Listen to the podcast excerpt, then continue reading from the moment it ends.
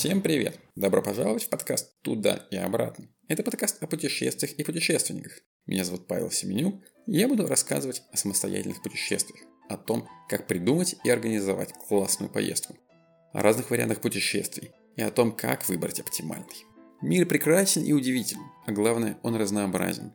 Не путешествовать просто нельзя. Я делаю это сам, в разные страны, в столице, в горы и в пустыне, с друзьями, с семьей и даже с детьми. Старшая дочка к своим двум годам посетила 5 или 6 стран.